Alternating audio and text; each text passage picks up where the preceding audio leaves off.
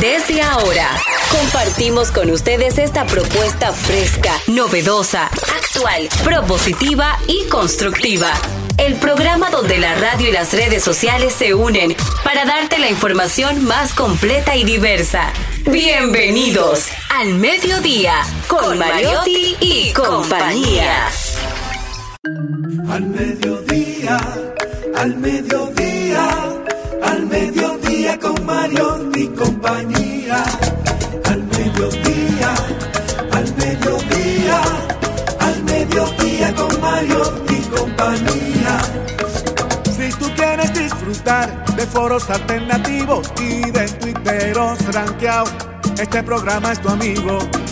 Tu revista meridiana para el talento una vía, para radio y redes variadas y con la canción del día. Al mediodía, al mediodía, al mediodía con Mario y compañía.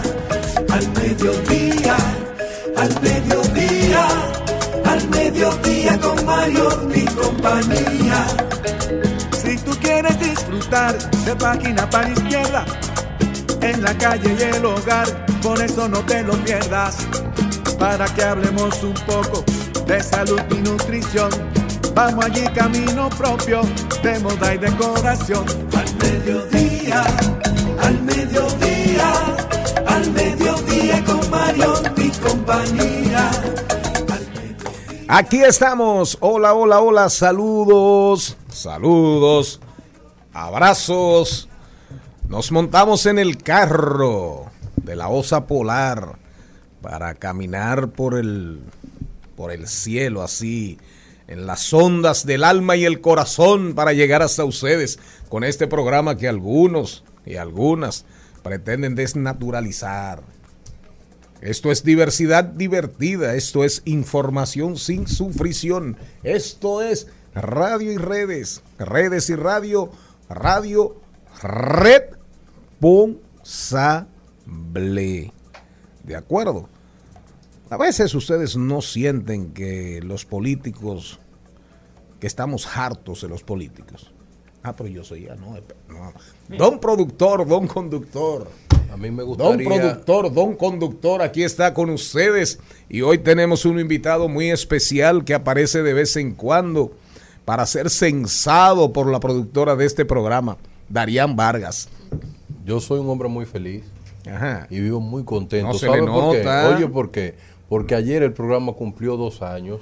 Ay, yo no Y vine. usted no vino. Pero usted sabe por qué que me siento feliz. Porque nosotros hemos entregado contenido de calidad a la gente. No hablamos de política, no hablamos de cosas que amarguen la gente, sino felicidad y aprendizaje. Y eso lo he aprendido yo aquí en este programa, llevarle felicidad a la gente. Y yo espero que todo el que esté sintonizando esta estación ahora mismo, si está deprimido, se le acabó su depresión.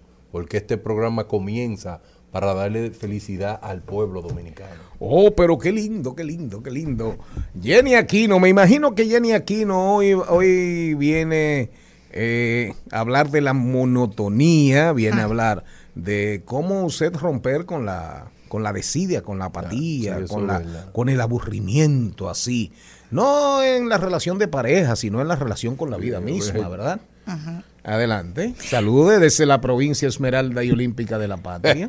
Muy buenas tardes, señores. Gracias por estar en sintonía. Hoy es el Día Mundial de la Estadística. Algo ¿Cómo? que no- sí, precisamente el que hablaba. Muchas Día gracias. Mundial de la celebración que se realiza cada cinco años, proclamado el 20 Oh. de octubre como fecha para celebrar el Día Mundial de la Estadística. La razón de este día se centra en la importancia de las estadísticas en la toma de decisiones y comunitarias, empresariales y gubernamentales. Ojalá que se le dé la importancia que se necesita. Día Mundial de la Osteoporosis. Ay, esa Dios rutina y esa monotonía de tomar em, algunas bebidas gaseosas hacen que cada año las mujeres tienden a tener un número mayor en esta enfermedad. ¿Por qué?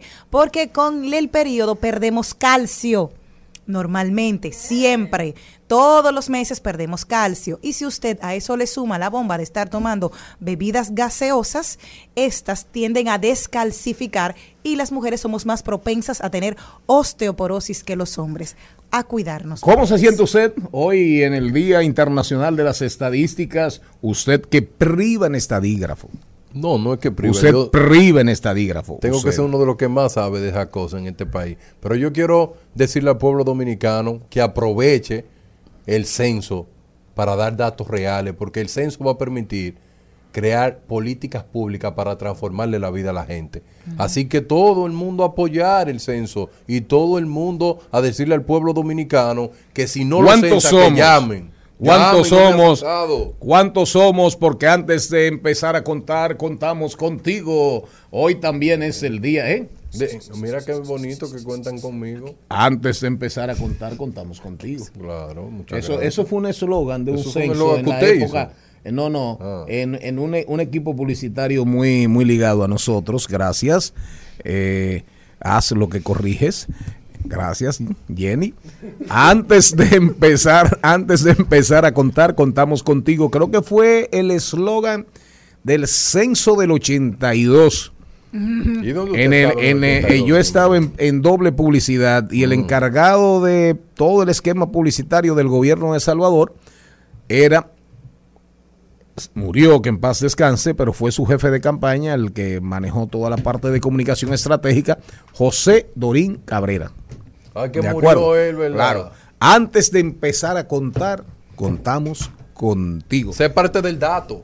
Pero hoy, hoy, hoy, hoy, hoy también es el Día Internacional del Chef. Del hoy chef. es el Día Internacional Yo del como. Controlador Aéreo y de las controladoras. De aviones terrestres. de las controladoras terrestres Mm. que controlan a. Yo Controlan. nunca he tenido una mujer controladora en mi vida, gracias a Dios. También un, un saludo para el Día del Pediatra que se celebra en la Argentina, pero hoy también es el Día Internacional de la mastocitosis no y las palabra. patologías. Estamos en tiempo, el cáncer de mama, hay que hacer, hay que insistir a las damas, háganse sus pruebas, los varones También. también. No si me paso la mano para va- ver. claro, hay que Sí, yo sí me frotarse. no me da vergüenza. eso. Hay que Usted lo hace, frotarse, eso, claro señor que sí. ¿Cada Me, qué tiempo? me reviso. Bueno, cada vez que me baño. Porque tengo, tengo, tengo la- las tetillas cerca de los sobacos. o, o no. O usted cree, o usted cree que el hombre que se baña, la mujer que se baña, tiene que quitarse el desodorante del día anterior. No, no sabía que usted, Eh, no, no sabía que ah, usted se sobaba cómo- con y tanta cómo- intensidad. ¿Y cómo usted se lo quita? Bueno, el sobaco del sí, día anterior, digo, el, el desodorante del día anterior. El señor Mario Tipaz yo creo que también se revisa. Eh, Usted se revisa sus tetillas, No, sus mamas. no. Salud. Voy a empezar ahora. Salud. Muy buenas tardes, mi gente. Feliz como siempre, agradecido de estar con todos ustedes que nos acompañen en este espacio de transición de la mañana hacia la tarde. Bueno, ustedes saben que el mundo expectante. ¿Con qué venía Shakira? Shakira. Mientras Piqué coge lucha en el banco de Barcelona, en el banco del Fútbol Club Barcelona, Xavi coge lucha en el Fútbol Club Barcelona porque se va de la Champions, aparentemente se va de la Champions, creo que por segundo año, segundo año consecutivo. Y el club en problemas para eh, mantener gente en la plantilla y renovar plantilla eventualmente, más, más siempre la sombra de la corrupción, que si elevación de impuestos, que aquello, que lo otro, mientras Piqué, Piqué coge pique en la banca, por ahí anda Shakira con un hoyo en el homóplato. Así se le llevaron la columna vertebral, se le llevaron el, esternón, se lo llevaron todo y además se le llevaron el corazón. Vamos a escuchar monotonía y después viene Jenny Aquino, la farandulera número 2 de este programa. No fue culpa tuya, ni tampoco mía. Fue culpa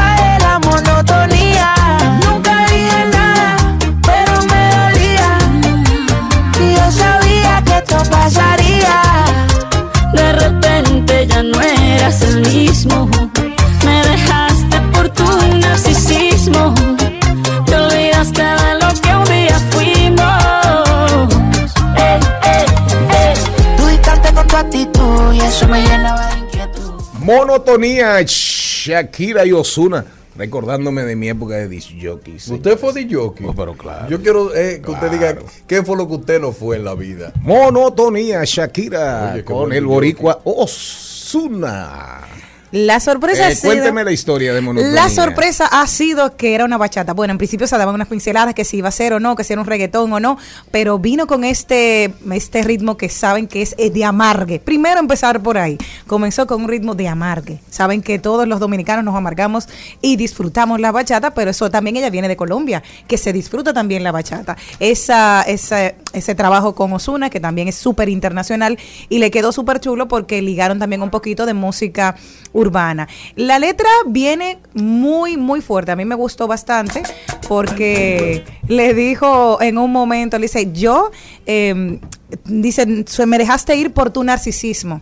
O sea, le dijo que, dice, no, yo corría y tú ni siquiera caminabas por mí. Llegó un momento que te amo, pero me amo más yo. O sea, llegó el momento en que esto se acabó. Entonces, en el video de Me enamoré, que ya hizo en la producción pasada, ellos hicieron, ellos los dos estaban vestidos y él tenía un jaque blanco, lo pueden ir a buscar. Y en este, quien le hace el hoyo con esa bazuca en el corazón es precisamente una persona con un jaque blanco. Si lo fijan en el supermercado, fue ahí. Pero lo interesante de eso es que eso es una bachata. O sea, la canción de Shakira, Sí, Ozuna, sí, es canción una bachata. mundial, es una bachata, un género que nació en República Y la Dominicana. bachata siempre ha sido identificado por ser algo de amargue. De ¿Verdad que amargue, sí? Entonces así es. ella demuestra que está amargada. Ahora, ¿por qué será Sí, que pero la bachata también, la bachata da holgorio, porque a lo mejor en el video, porque no nos perdamos, no nos perdamos. De alguna manera, ella estará amargada, pero monetizando, ¿eh? Claro. Eh, claro, No, no, no, no, pero no Un nos perdamos. desahogo con dinero. Es un desahogo monetizado. mala suerte en el amor, claros. buena suerte en la música? Yo me El- deprimo y no lo monetizo. El video espectacular. Para mí, muy, para mí un poquito como macabro, ese hoyo, como película de terror, así. Eh, vacío no, no, perfecto, pero eh, ahora, ahora, de que le va a ir bien, ¿cuántas visuali- visualizaciones tiene? ¿Le hago el recuento o la última? No, no, no, la última.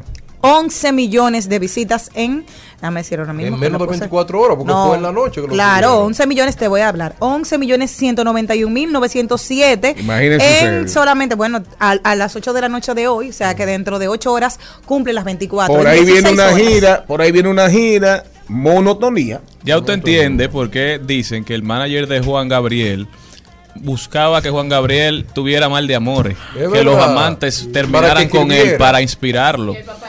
Lamentablemente, Claro. para Shakira relanzar su carrera, para Shakira relanzar su carrera tuvo que terminar su matrimonio. Y yo viví un mal de amor y no escribí ni una sola palabra. Tampoco la gente te iba a escuchar. Pero miren, lo que quería decir, la bachata es amarga regularmente, pero hay, realmente eso ha cambiado en el tiempo. También hay bachatas muy hermosas, de relaciones felices, de cosas que han llegado a buen puerto, las hay. esas no se las hay. No. No, y se han pegado, y se han pegado. Pero al final la bachata es fiesta, bachata, holgorio, can. Ella dentro de su dolor, ella está buscando el can. Mm, sí, Ahora la pregunta, la pregunta chismosa No. aquí, ¿estará sola? Sí.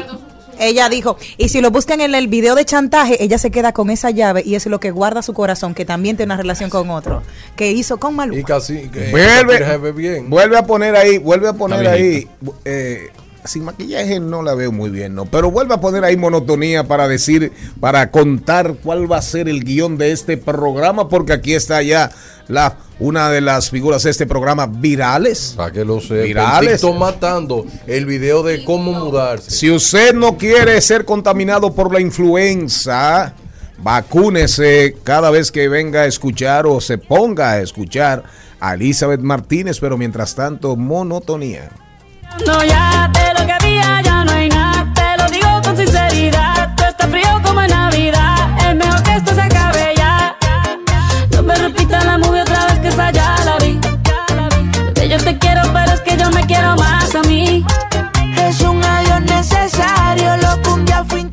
Pero hoy también vamos a colaborar con Diomedes del grupo mío, Diomedes del grupo Una mío, estrella. que estrena su corte musical Los Bebedores de la autoría de Raulín Carra- Carrasco Medina.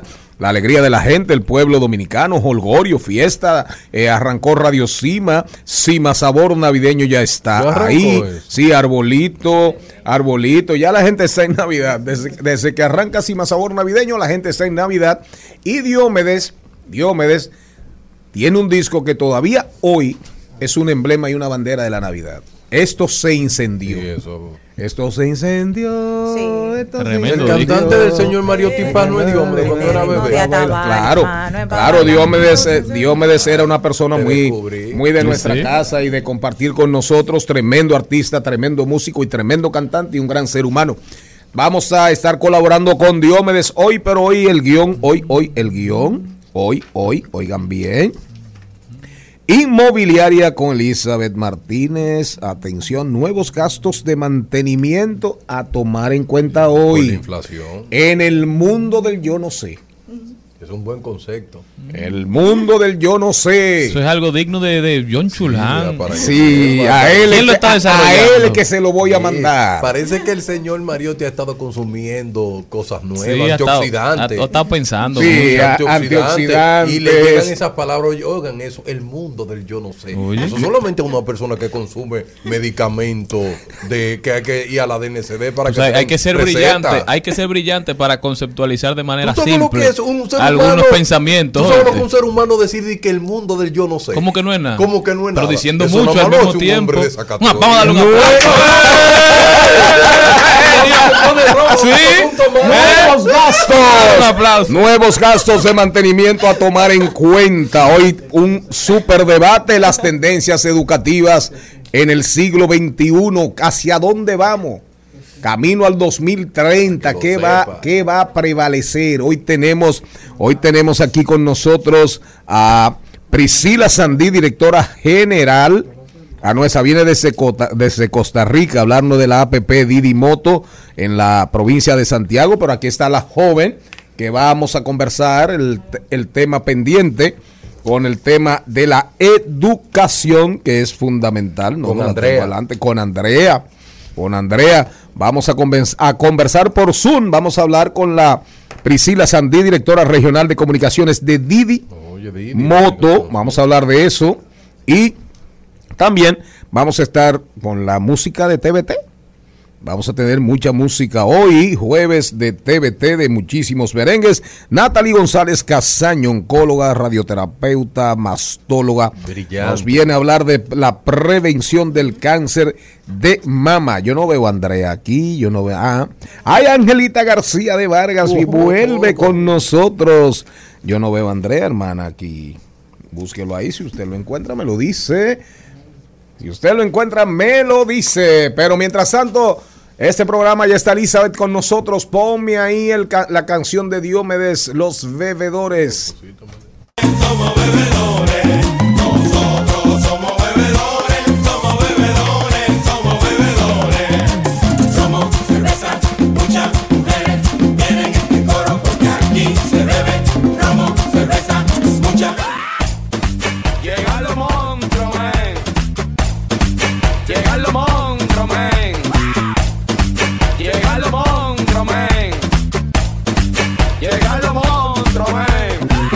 Se va a pegar los bebedores. Ya le oí el ritmo y de verdad que está pegajosa, pegajosa, pegajosa esa pieza musical, ese merengue de Diomedes. Pero aquí Me estaba. encantó el merengue de Diomedes, ¿Eh? pero me encantó el merengue de Diomedes, pero me llama mucho la atención que dependiendo del género, la gente juzga diferente las canciones. Claro que sí. Porque. Porque eso es un, eso ahora Eso- es una canción de Navidad, es una Claro. canción de, de ritmo, pero si eso fuera un dembow, No, La gente no la pusiera. no, no, fuera No. igual. Fuera igual. Yo, yo soy un hombre abierto a todas las corrientes del pensamiento.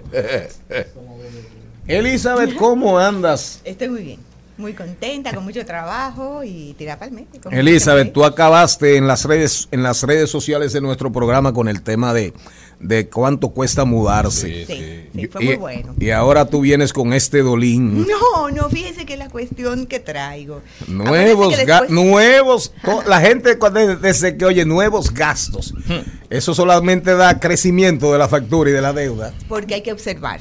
Ah, Es una cuestión que traigo, porque son, usted sabe que yo traigo las respuestas de los clientes según me traen, me consultan. Y a mí me encanta porque esta eh, es natural que los edificios tengan gas común ahora y en ciertos residenciales como parte del atractivo para facilitarle a la, a la gente la compra. Sin embargo, eh, unas personas me estaban llamando para ver qué podían hacer con el gas. que se le subió muchísimo de buenas a primeras, de un mes para otro. Y lo que falta. No, pero fíjense que era un, porque traje la palabra observación de los comportamientos de nuestros vecinos, porque había un vecino que estaba conectándose para llenar el tanque de gas de su vehículo. Ah, Se, ok. ro- Bien. se roban el gas. Ah, pero es un hijo de la gran chapia, porque no hay otra palabra para definirlo. Entonces, fíjense cómo va a venir gas ahora. subsidiado Y tenía es- ese. Y nadie se estaba dando cuenta porque es el gas de su casa. Él Claro. parqueaba su carrito, llenaba su tanque y como no había medidores. Entonces, fíjense cómo esto va a traer los nuevos comportamientos de la búsqueda de, los, de, la, de la gente. Va a traer entonces un gasto. Porque meter un medidor son unos 8 mil pesos más instalación por persona, que no Por estaba ocho. Debieron dejarlo así, ahora le va a salir más caro. Sí, y el vecino fíjate, ahora va a tener que echar su gas. Es que pobre. él no se estaba haciendo responsable, que no, que él ponía el carro de reversa, que eso no es verdad. Sin embargo, sí, había un comportamiento. Entonces, son, es un gasto que hay que tomar en cuenta porque lo que se compraba cada 30 días, cada 60 días ahora es mensual. Wow. Porque si esta es cita, imagínate tú cómo lo va a gastar. No, diario, Ok, imagínate. muy bien. Entonces, hay uno con las luces de las áreas comunes que eh, también con estos carros y estos vehículos eléctricos Eléctrico. eh, y aunque son centavitos, también había una Cargaba. persona conectándose. Entonces él dijo que él podía dar la solución, que él tiraba un cable de arriba desde su apartamento hacia su parqueo, porque él paga el área común, que él no consume esa área común y él entendía en un inicio, pero tampoco es para que tú afectes la, la estética del edificio con un cable colgado. Claro. Entonces, son detalles de comportamientos que hay que comenzar a observar, porque si no, tal vez te lo están cargando y tú no te estás dando cuenta.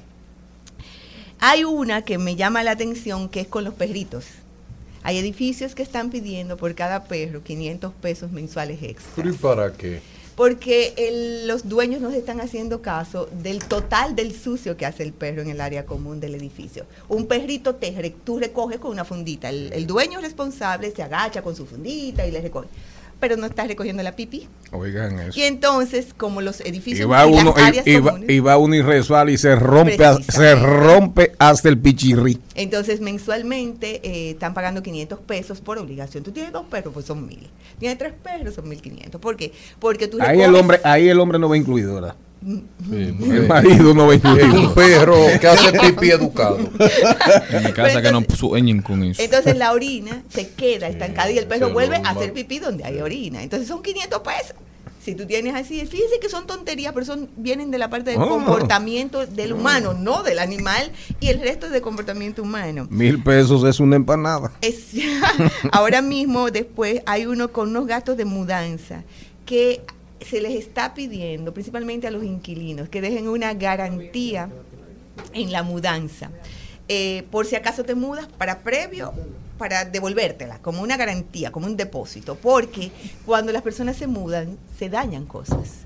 Se, de- se rompen escalones y después que tú te fuiste, tú no vas a devolverte a pagar eso. Eh, las paredes, entonces se deja. Tú eres inquilino, pues tú vas a tener que dejar una garantía para cuando tú te vuelvas a mudar, ese dinero esté dentro del condominio, no de la cuota de mantenimiento, dentro del condominio y ese dinerito, entonces si tú no hiciste nada y tú pintaste y tú arreglaste el escalón, bueno, toma tu dinero de vuelta. Pero has- has- han sucedido que se han dañado hasta ascensores porque le meten mucha más carga del peso que aguanta el ascensor y después que el inquilino se fue o el que se mudó se fue, devolverlo para que vuelva a pagar ha sido muy difícil. Fíjense cómo es la cosa. Y ahora, que es una situación que se está presentando mucho más que nunca en el polígono central, el agua. Eh, El agua. El agua. Hay escasez inmensa de agua. ¿Y, y los pozos? ¿No están haciendo muchos pozos? Sí, Ya. están haciendo muchos pozos, pero eso va a dañar igualmente, porque va, todos los edificios que estén uno al lado del otro va a haber escasez también en un momento determinado. O sea, vamos a, a verlo. Y además, los que tienen pozos es- se entregan las nuevas construcciones más bien. las Julio, viejitas. Julio Martínez va a perder el segundo apellido a ese Pozo. paso. Entonces, la cuestión es que hemos tenido edificios que están comprando desde de 38 a 40 camiones mensuales, a un costico de 1.500 pesos, 1.500 pesos. por camión. Entonces, hay una situación de que eso, el costo del mantenimiento mensual no lo aguanta, porque eso se hace dentro de un edificio calculando lo básico, el personal, la agu- el agua, la luz y la, la parte básica. Pero este tipo de tonterías sin que nadie se dé cuenta, está haciendo que los propietarios, inquilinos, pero más los dueños de cualquier espacio residencial esté entonces sacando un dinero más allá de lo presupuestado. Y en una época donde la situación, ¿verdad? Estamos ajustando presupuestos, estamos organizándonos. Si no se toma en cuenta un orden, ¿qué pasa con un pozo? Un pozo puede ser 240 mil, 800 mil pesos. Cuesta hacer un pozo. Hacer un pozo. 800 mil pesos. 800 mil pesos. Y, y tomemos en cuenta, tomemos en cuenta el subioncito. La luz primero, la luz nunca te la, nunca te devolvieron. Nunca. Toda la, toda la laraca de que te iban a reembolsar, que los excesos, mentira. Mentira. Es así. Y ahora viene un subión. Sí, viene. Viene un subión. Entonces, las áreas comunes Es, es por que eso. van con el mantenimiento el también. mantenimiento. Entonces no se va a poder llevar. Los edificios clásicos de- dentro de la ciudad de Santo Domingo tienen mantenimientos lo suficientemente altos que te pagan 14 mil, 15 mil para el tipo de, de inmueble, vamos a decirlo así. Pero es también porque hay, in- eh, hay eh, eh, personal que tiene los mismos 14, 15 años que hay que aumentarle su sueldo. Claro. Pero entonces sucede que si viene también un mantenimiento que va a aumentar por la luz, por las áreas comunes, y hay vecinos que se están cogiendo el gas y hay vecinos que están cogiendo la luz para cargar cosas, entonces tú tienes que buscar la manera. Hemos encontrado vecinos que tiran un cable de le- para conector para la lavadora y la secadora. No, pero esos son Es miserables. Afuera de ladrones, y, no, y son donde ladrones. menos se imagina para prender la lavadora del área común o dentro de sus apartamentos. O sea, El que vive en la segunda. la inventiva, Tranquilo. la inventiva, la, la- la creatividad que tenemos nosotros para poder subsistir, cómo puede afectar a la otra. Entonces, la re- lo- mi invitación es, como vecinos, siempre hay un rock izquierda, siempre hay un colaborador que también se pasa de colaborador, pero que comencemos a buscar de manera inteligente el buen funcionamiento para la convivencia, la habitabilidad y que todos logremos un acuerdo. Elizabeth, una pregunta. Los nuevos edificios con mucho carro eléctrico, ¿van a traer los conectores ya? Sí, se supone que entonces ya es parte del atractivo de que si tú lo tienes, debes tenerlo, pero si tú tienes un carro eléctrico, tú le puedes pedir que te instalen Un, tram- un tu, tu contador. para ti. Porque bueno, porque eres tú que tienes esa necesidad. No Sí. todo el mundo va a comprarte un carro Y eléctrico. así es que se hace, porque muchos de esos vehículos no están habilitados para cargar con un cargador tradicional. No. Esos motores pequeños como el mío, sí, yo puedo cargarlo de un enchufe y la batería se le quita y yo lo cargo en mi casa. Pero hay motores que no lo permiten, hay carros, los vehículos, que tú tienes que instalar un cargador especial. Sí. Entonces, para ese cargador especial van a tener que instalar medidores especiales. Entonces tenemos que buscar la manera de observar a nuestros vecinos, observarnos nosotros, para el buen funcionamiento del edificio. Es calidad de vida, es un respeto al vecino, al colega en todos los residenciales, y entonces que comencemos a estar atentos a todas estas cosas. Los medidores del gas, eso es una de las cosas más em- problemáticas dentro de los vecinos, porque yo conozco uno que dijo, yo nada más hago café en mi casa, yo no sé cocinar, yo como fuera todos los días Sí. y me llega la tarifa muy alta. Entonces, eh, se puede hacer desde el- una recomendación desde el mismo vecino que tenga esa necesidad de mejor vamos a poner unos contadores Pues es, de lo, gas. es lo ideal, porque entonces tú pagas por consumo. Pero hay gente que hace Y bizcocho. con un medidor que se llama Putin Y- ahora. Sí, hay, no, y hay una gente Y que hace bizcocho. Ríete, bizcocho. Darían, ríete. con Y un medidor, con un medidor que se llama Putin. Hay, hay, hay cocinas, hay gente que cocina, hace bizcochos y Sí, tiene negocios dentro de la casa. la casa. Entonces, si tú el medidor lo tienes abierto, que hay gente que tiene la lavadora secadora, común. lavadora secadora, y entonces todo eso es un costo extra. ¿Cómo podemos El calentador. El calentador, Ah, pre- el mío es de el, gas, calentador de de gas. gas. Pero que hay gente que... Sí, pero ese tiene el control que cuando tú abres la llave. claro. Sin embargo, tú puedes lavar 25 veces. Y entonces es un consumo. Y aunque es mínimo, es un consumo. No, y la gente cuando es de gato dice lava, olvídate de eso. Exactamente. Eso, Entonces, es gas. oye. la conversación es cómo entre todos podemos lograr de que estos consumos que van a venir y que ya están pasando dentro de los mismos edificios, podamos lograrlo en co- para una mejor calidad de convivencia interna. Es conversar. Conflictos Sí, se producen. Se producen Hay que bajar la intensidad porque la salud mental en estos tiempos peligra, ¿eh? Y más allá de esto, acuérdense que por un vecino eh, de mal comportamiento no se vende un apartamento. Así es. Porque se riega la voz. Te dicen, ahí hay un vecino que no deja que nadie viva, pero entonces tu apartamento no, se- no lo vas a poder vender, o tu casa, o lo que sea que estés vendiendo. Entonces tienes que tratar de buscar esa buena convivencia. Recomendaciones finales. Reunión, reunión entre todos, que se vigilen, que se cuiden, que busquen la manera de solucionar de manera inteligente para evitar problemas entre vecinos. Espíritu de comunidad, de comunidad. Sí, El espíritu del condominio. sí. Hay El- gente que no sabe vivir, ¿eh? Hay, no, no, hay gente que no sabe. Hay gente que tiene que vivir en el monte. Ay, Dios. No, no, hay gente que tiene que vivir en el Bueno, monte. es que el mundo de yo no sé. ¿Eh? Pero ¿por qué usted dice eso del mundo del yo no sé con- con- de manera eh, Al burlona? contrario, admirando ese concepto. Yo sé que usted lo va Oiga, a para que usted entienda. Atención, audiencia. Le dije a estos dos jóvenes en una conversación que yo quería que ellos dos, como una retándolos, ¿verdad? Desarrollaran un concepto nuestro de que hoy ese, ese es el mundo, el de ahora, del yo no sé. Siempre ha existido un mundo del yo no sé a través de la historia, de incertidumbre, de preocupaciones, de ocupaciones, ¿qué pasará? Bueno, ustedes que viven leyendo, que tienen más neuronas que el don productor y el don conductor, hagan una inversión positiva.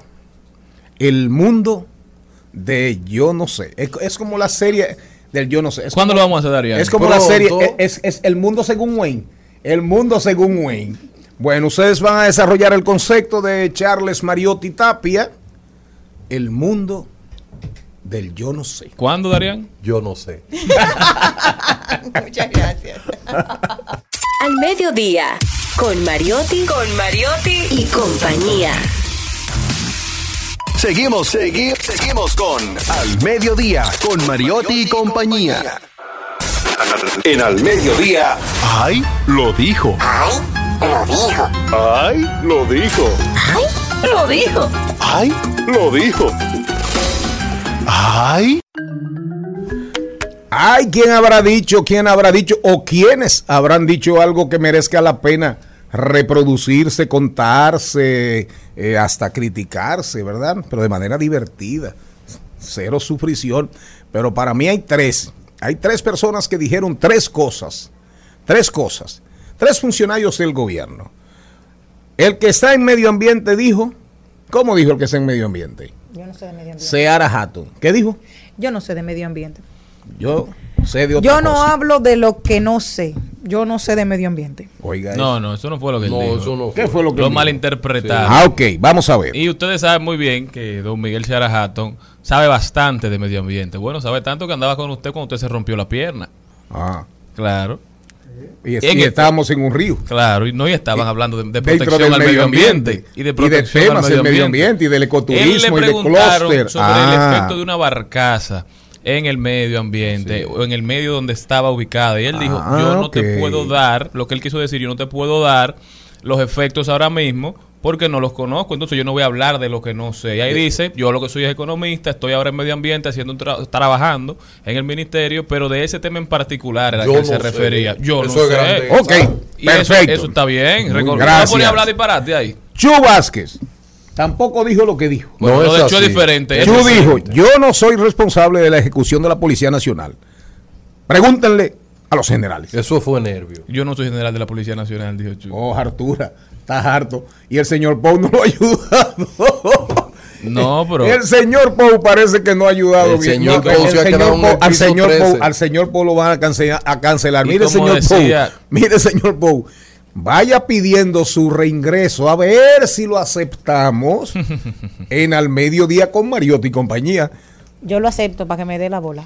para que te vea la bola. Pero como decía Julio Martínez Pozo esta mañana, yo creo que este es el primer ejercicio de honestidad que ha hecho Don Chu, porque de verdad que, que lo que está pasando aquí con la inseguridad, lo que está pasando aquí con la percepción de inseguridad, ambas cosas, la real y la que se percibe, se ha salido de control. No hay quien hable aquí.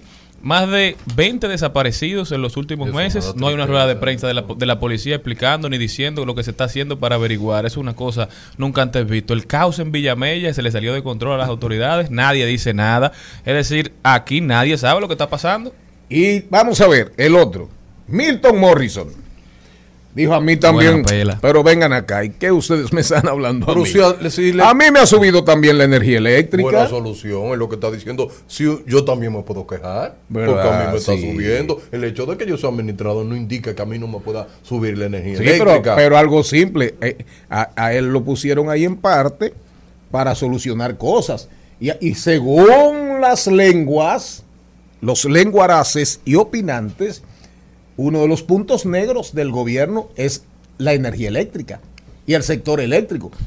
No pusieron a doña Raquel ahí. Sí, ahora Digo, para a, re- a- a la- para a- a rescatarlo. Raquel la otra, la bici. Sí, ¿No la pusieron? Para rescatar el ¿Eh? sector. Claro que sí. Ella va para el show de Bad Bunny. Hmm, ¿Que mañana? No, porque ella le dice a doña Raquel, ¿cómo es que le dicen?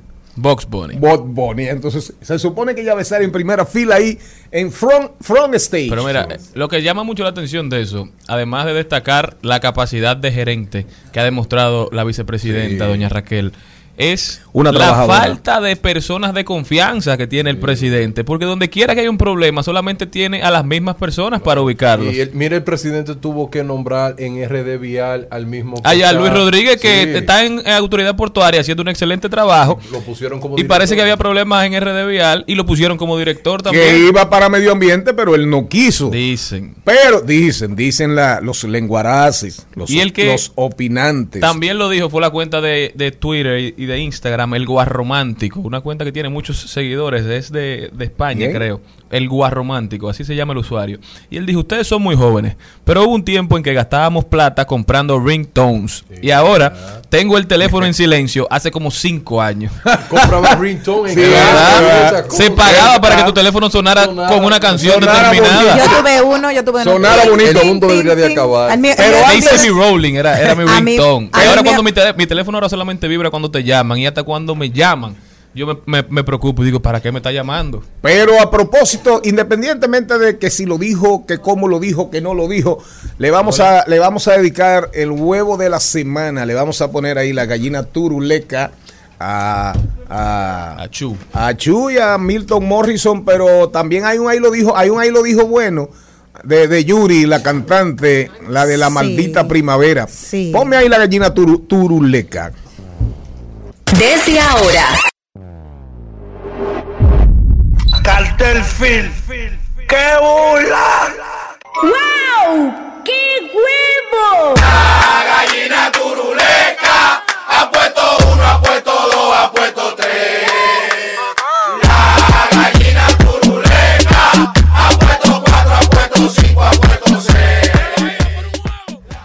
Yuri dijo, Ay, sí. Yuri, Yuri, la cantante. ¿Qué dijo Yuri. Yuri? Dice, pienso que Dios me va a mandar la señal en unos dos o tres años. Le voy a bajar el volumen a mi show y haré otro eso. tipo. Oiga, ¿qué usted opina de ese? Y lo dijo Don Darían. No, pues yo me deprimo. Ella está diciendo, ella siempre ha sido una mujer de vocación cristiana. En un momento su carrera decayó, ¿verdad? Y Y, tuvo que volver a buscar su chelito. claro, y salió a buscar, salió a monetizar. Y entonces parece ser que Dios, Dios le, Dios la está tocando. La, la y, le está, y le está diciendo, Yuri, primero, eres una señora un poquito mayor ya. Baja la intensidad. Bájale, eh, eh, bájale un chin de, de adrenalina, de dopamina. Lo que pasa fue que ella se intoxicó, porque una vez que ella se cambió a ser cristiana, ella decía que cuando le decían, ¡Achú! Jesús, Jesús, y llegó un momento en que ella entendió que ella lo que tenía era un fanatismo Claro. muy grande, y ella lo que hizo fue bajarle dos grados a eso. Y dijo, espérate, yo sigo a Dios, voy a seguir, pero sabes que lo único que yo he vivido es de cantar, desde que tiene nueve años. Entonces, a partir de ahí volvió y retomó su carrera cantando, que ya no sube la primavera ahora como la subía en los 80, claro está, pero es una mujer que se mantiene espectacular y haciendo un show que es lo que disfrutamos todos. Jenny, pero Juan Luis Guerra es cristiano y Juan Luis Guerra canta sus canciones. Yo creo que uno de los mejores ejemplos de tú ver un equilibrio es la vida de que lleva Juan Luis Guerra. Ahora- tú no tienes que dejar lo que Dios, es un talento que Dios te dio. Te voy a decir una cosa, busca cuántas reproducciones tiene ese ya más que yo y busca las, re- la- las, las reproducciones de tú cómo estás, que son totalmente diferentes. Una de corte cristiano, que nadie le importa, y la otra de ese ya más que yo. Las mujeres siempre nos vamos a Nadie tirar una con otra. Fíjense que a qué fácil no es hacer diversidad divertida hasta con, con ideas y noticias e informaciones que, que- que generan algún tipo de sufrición. Pero recuerden, hoy vamos a conversar con quién. Hoy tenemos un debate súper interesante. Sí, sí, sí, hoy tenemos un debate súper interesante. Vamos a hablar la educación en el siglo XXI, las tendencias hacia el 2030, hacia dónde vamos con la educación en el mundo, en el mundo, en el mundo del yo no sé. Vamos a rodar por el mundo. Al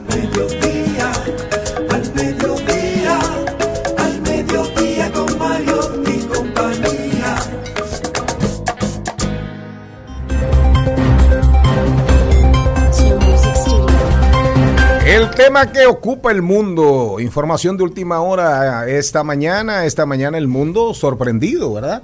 Eh, renunció la primera ministra, ya hoy ex primera ministra, Todavía, todavía. digo, digo, renunció hasta que tanto, hasta tanto, hasta tanto escojan, escojan eh, un nuevo o nueva eh, primer ministro o primera ministra. Pero la realidad es que el avispero en Londres, en medio de una gran crisis económica, una crisis esperada, pero a la vez inesperada para una de las sociedades más avanzadas del mundo. Y sobre todo, en esos mismos días, en estos mismos días, universidad número uno en el ranking mundial, Oxford. Oxford. ¿Dónde queda Oxford? En Reino Unido. Parece ser que los economistas de Oxford no están sirviendo para mucho. Todo- Porque no todos los premios Nobel. de. Porque no están yendo donde La mantequilla. Sí, porque no están yendo donde mantequilla. Que a propósito, ahorita vamos a tener, vamos a, respecto a lo de mantequilla, vamos a tener a una, hay una invitada aquí que viene al debate sobre la educación en el siglo XXI, ¿verdad? La salud mental, la salud del niño, la salud emocional, todos los temas de la educación, que ella nos va a declamar solamente esa partecita, la más conocida de Calderón de la Barca, cuando dice, la vida es frenesí, y por ahí se va. No, voy, no voy a matar el tema para que sea ella que lo recite y lo cante. Pero, a propósito de mantequilla, pero realmente el avispero está armado porque el Partido Laborista está demandando elecciones generales. Sí. Otra cosa a destacar. Están demandando elecciones generales porque dicen que la dimensión de la crisis no es como para amerita de alguna manera analizarse, hay que romper la tradición de que si eres del mismo partido y te vas o te van, no te, da- te hacen un voto de censura, no te dan un voto de confianza, tú, el partido tuyo decide. Pero hay una crisis real planteada en Inglaterra. Y un récord, porque solamente duró 45 días, y fue un récord porque nunca nadie había renunciado en tan poco tiempo. Entonces eso demanda que las sociedades del mundo están locas. Pero no, pero también- para que tú veas cómo se dan las dinámicas. Dime, Jenny. Hoy también se está sumando a eso la noticia global de que los, eh, los británicos siguen saltándose una comida al día. Entonces viene diciéndote todas los- las alzas que están teniendo. Él- ella no ha sabido cómo controlar esa parte porque esa es una información que habíamos visto hace unos meses y vuelve y se renueva hoy. Ella concitó el apoyo de la mayoría de su partido, de la bancada del Partido Conservador, hablando de reformas en, en cuanto a los impuestos. Pero una vez asumió el cargo, no pudieron, no pudieron resolver el problema económico, ni siquiera implementar las promesas que habían promovido. Entonces se quedó sin agenda. Se quedó sin agenda y se quedó sin apoyo. Pero lo que, digamos, rebosó el vaso fue uno- fueron unas elecciones ayer sobre el tema del fracking. Ayer ella mandó al partido a hacer un voto de apoyo al primer ministro. Es decir, Explique qué es lo que es el fracking, por favor. el fracking, la búsqueda De la extracción de... rompiendo la corteza terrestre y metiéndose allá abajo a buscar gas, lo que hizo Estados Unidos. León Pero hablando. la extracción, la extracción de combustible de térmicos, básicamente. Pero el problema con eso es que en, en Reino Unido el Partido Conservador hace mucho tiempo que dijo que no iban a aprobar el fracking hasta que estuviera demostrado científicamente que no hacía tanto daño como se dice. Entonces, había una votación ayer que la promovieron de maldad porque es un tema espinoso y ella mandó a todos los parlamentarios del Partido Conservador a que apoyaran la iniciativa de aprobar el fracking por las presiones que hay de Rusia Sí. de que no se sabe cómo van Para a mantener los, ca- los calefactores prendidos durante el invierno. Entonces, ella dijo que aprobaran la moción, pero muchas de las personas del Partido Conservador llegaron a sus curules protegiendo el no al fracking, entonces tuvieron que votar en contra de sus promesas de campaña. Por eso estaban muy inconformes y por eso dijeron hoy, ya es tiempo de que dimita. No estamos conformes con lo que está pasando y la renuncia más rápida en toda la historia de un primer ministro. 45 días. Pero para que tengamos una idea rápidamente, fíjense ustedes que en Estados Unidos el tipo de interés fijo medio de las hipotecas a 30 años avanzó un máximo por primera vez al máximo en dos décadas. Oh. Eso significa que todo, que todo el que tiene una hipoteca en Estados Unidos, ¿verdad? Subió 13 puntos básicos, hoy anda casi en el 7% y es la novena subida consecutiva. Inglaterra no escapa a eso. Y ya en los Estados Unidos se habla, para que entendamos, en los Estados Unidos se habla de que Los economistas están ignorando, y aquí también, me da la ligera impresión de que a pesar de la sabiduría de Valdés Alviso, también el Banco Central Dominicano, el Banco Central de la República Dominicana lo está haciendo. Dicen los economistas del Deutsche Bank, están, están ignorando el impacto del shock inflacionario y lo que eso va a representar en el tema de los bonos de los papeles, de los papeles financieros, de las acciones y sus rendimientos reales.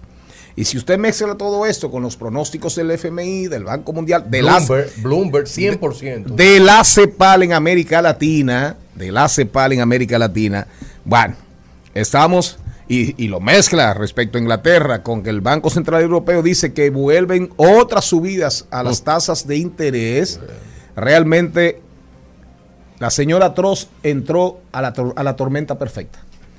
Definitivamente la señora Tross entró a la tormenta perfecta.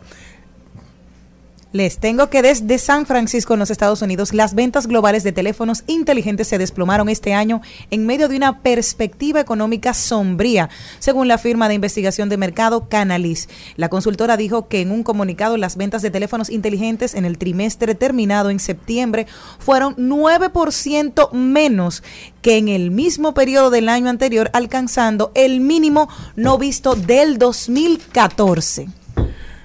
Volvemos al mundo del yo no sé, Andrea, dígame usted. Señores. Para terminar de rodar por el mundo, salí por el mundo y vi tanto dolor que me devolví. Una Me sorpresa. cansé. Sebastián Elcano. No, no, pero eh, se no sabe, ignorante le. Una sorpresa, señores. Netflix creía que le iba a ir mal, pero resulta que Netflix consiguió 2.4 millones de usuarios. Y otra cosa buena para los dominicanos, suspendieron el 2.99 por tú tener otra cuenta extra. ¿Por qué lo hicieron? Yo no entiendo la estrategia. Porque yo creía que ellos lo que querían era tenerme ingresos. Parece que anivelaron y dijeron, vamos a, a detener esto un poco. más". Anivelaron, no nivelaron. Sí. Y por el otro lado, Microsoft. Microsoft despide 10 mil personas. Eso sí me da tristeza a mí. Porque si la gente de tecnología está despidiendo a esa mente, Y usted, entonces y todo usted, el mundo se, y, ya se y terminó. usted y Andrea, y usted y Andrea Taveras, eh, promoviendo el, el móvil, el e-learning, eh, que la digitalización, que la internacionalización, que la docencia del pasado, que el profesor del pasado, que la comunidad estudiantil, Están que ahora vienen otros paradigmas que llegaron para quedarse. Esa es la discusión que viene. Dígame. Nos vamos también para el lugar de origen de Darían Vargas, vámonos para el metaverso. Así ¿Y dónde? ¿Dónde? allá? ¿Tú sabes lo que pasó? En la piedra. ¿Tú sabes lo que pasó en el metaverso? Con los, un NFT. ¿Tú te acuerdas que el primer tweet Sí. lo volvieron un NFT? Y en un momento dado llegó a costar o a venderse por 2.9 millones de dólares. Sí. ¿Tú sabes cuánto se vendió en una subasta el domingo? ¿En cuánto? 132 dólares. Repítelo, repítelo. ¿Qué usted quiere que repita? No, no, pero Eso repito, no es necesario. estamos en el mundo, eh, estamos en el mundo del, metaverso. El primer NFT, el token, el, El primer, primer tweet. token no fungible. El primer tweet Del año Ah, 2005. de la plataforma. Ok, perfecto. Fue vuelto un token no fungible. Se hizo un NFT y se vendió en OpenSea, la plataforma donde, Donde se venden y se subastan. también sus tokens. Sí, yo En tengo ahí, momento- ahí, ahí soy yo tokenizado Cuando y peletizado. los NFT tenían más credibilidad, digamos, o era una ficción creada mucho más sostenible, se llegó a vender por 2.9 millones de dólares. Hubo alguien que pagó casi 3 millones de dólares por tener ese NFT no, en y- su y no se- propiedad. y no se suicidó. Lo puso a la venta en estos días y aparentemente la oferta mayor que recibió fue de 132 dólares. Eso fue como, eso es como entregarle dinero a mantequilla. Él pagó De Pim, pum. 2.9 Pim, pum. millones a 132. a 130 dólares. Ahí Duele. está, ahí radican parte de los problemas de Zuckerberg. Yo no sé si le va a ir bien algún día, pero bien. mientras tanto, en el día a día de hoy le está yendo mal. Ponme ahí el, el disquito de Diomedes, Diomedes. el grupo mío, Los Bebedores. Va a ser un. Óiganlo bien porque va a sonar mucho en esta Navidad. Porque me imagino que con, con todas esas preocupaciones se va a beber, se va a beber mucho. Al regresar, Andrea Taveras, Charles Mariotti tercero, Charles Mariotti Paz, eh, Jenny Aquino y Darían Vargas entran al debate. La educación, la educación, ¿qué nos depara el futuro y qué le el futuro, qué le depara la educación y la educación, para qué va a servir en el futuro.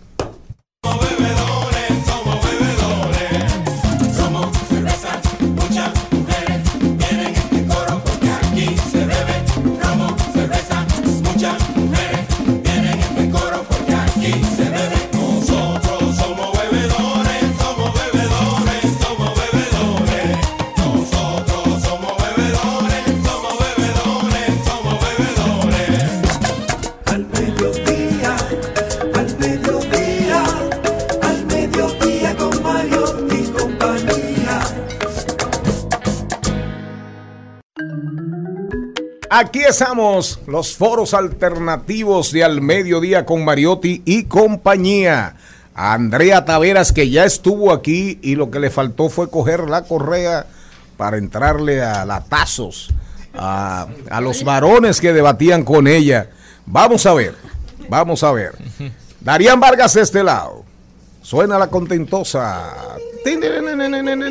Porque es un conversatorio. Sí. ¿no? Ah, es un no conversatorio. Claro, de verdad que muy honrada de volver a estar aquí con ustedes, compartiendo.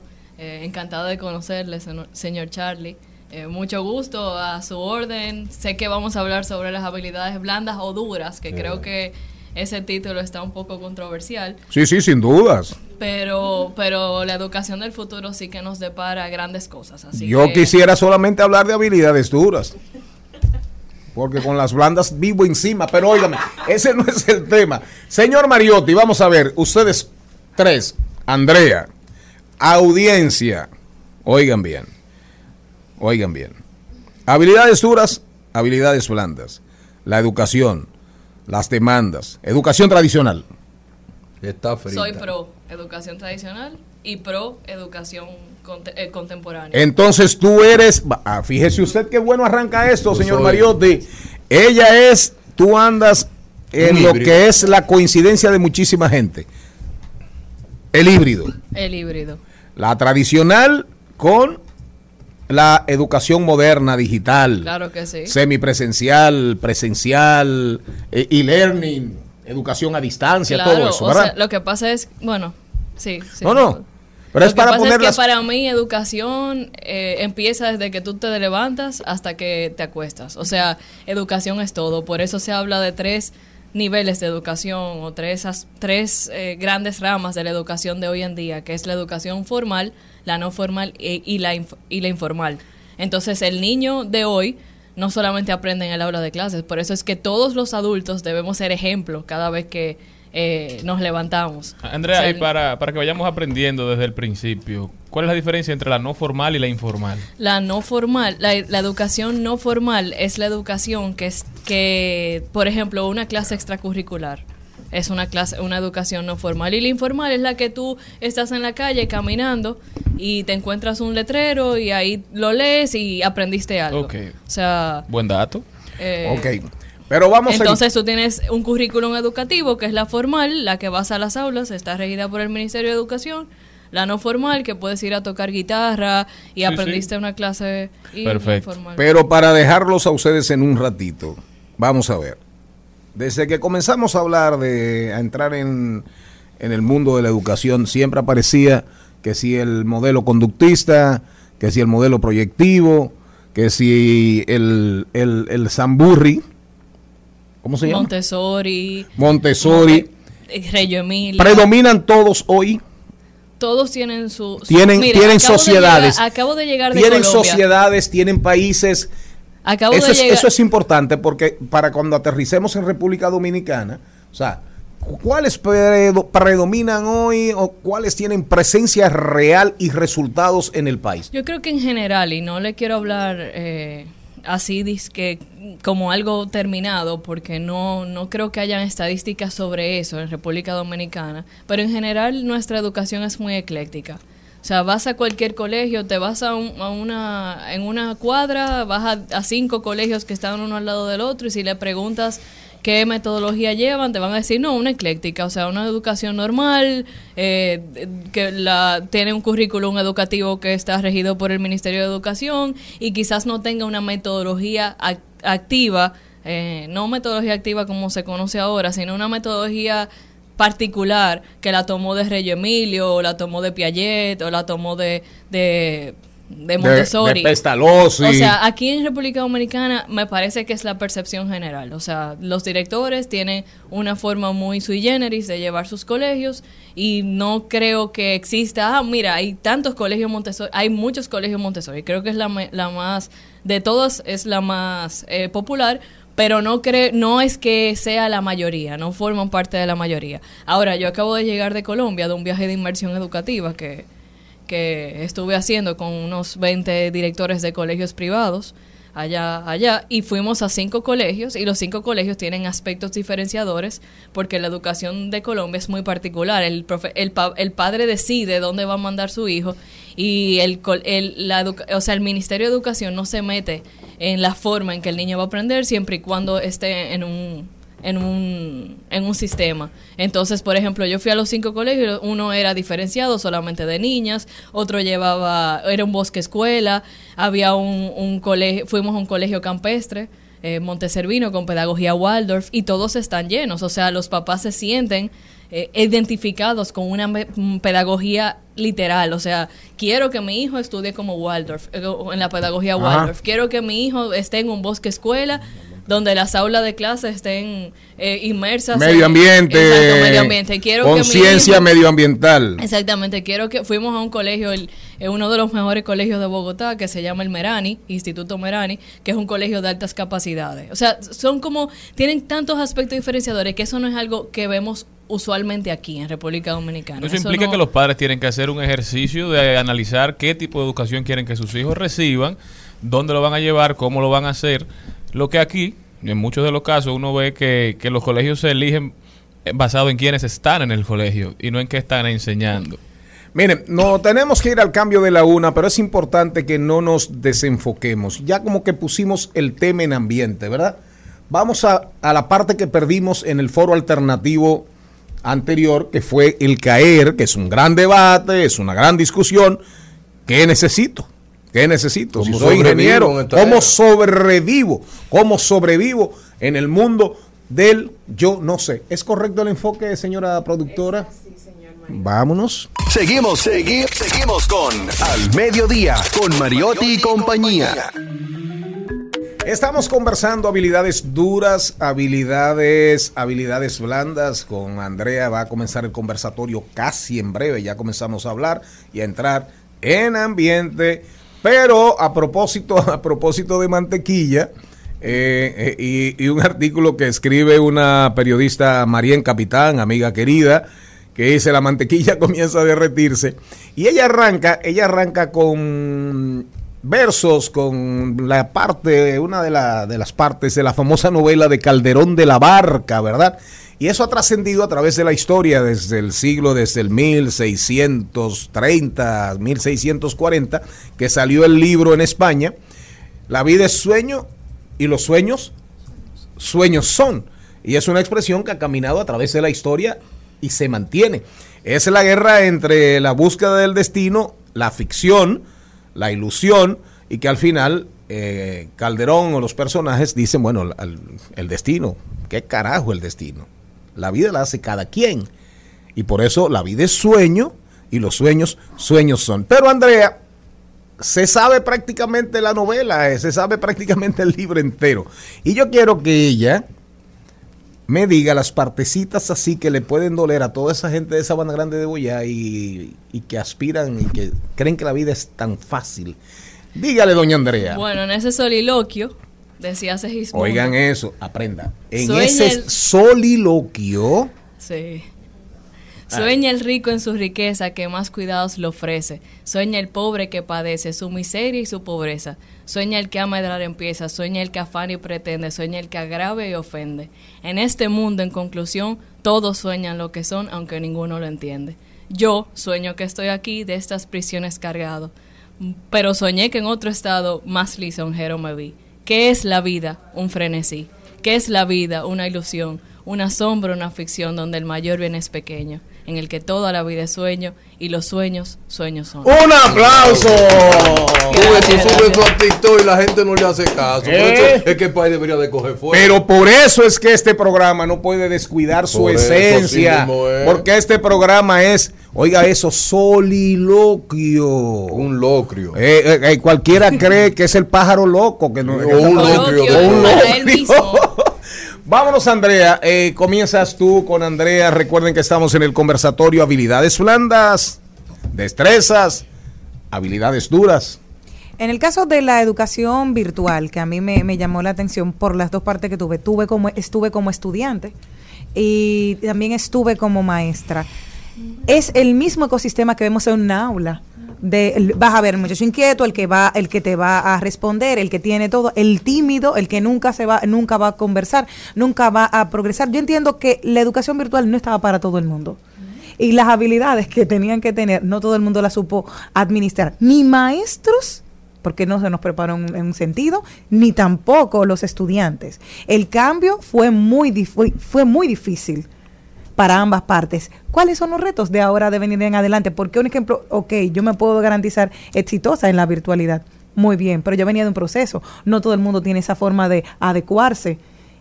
¿Qué podemos hacer? Y, y al margen, eh, tenemos otro problema, que es que se acabó la pandemia y volvimos para atrás. O sea, nos dan, no, eh, muchos, eh, muchas instituciones han decidido quitar sus, eh, su virtual, o sea, sus entornos virtuales porque entienden que ya no es necesario. Entonces, en la historia, Peter Drucker en el 1969 Oiga eso, Peter Drucker. en el 1969, en su libro La era de la discontinuidad, habló que venía una sociedad del, co- del, del- una sociedad del conocimiento o de la información anunciada ya.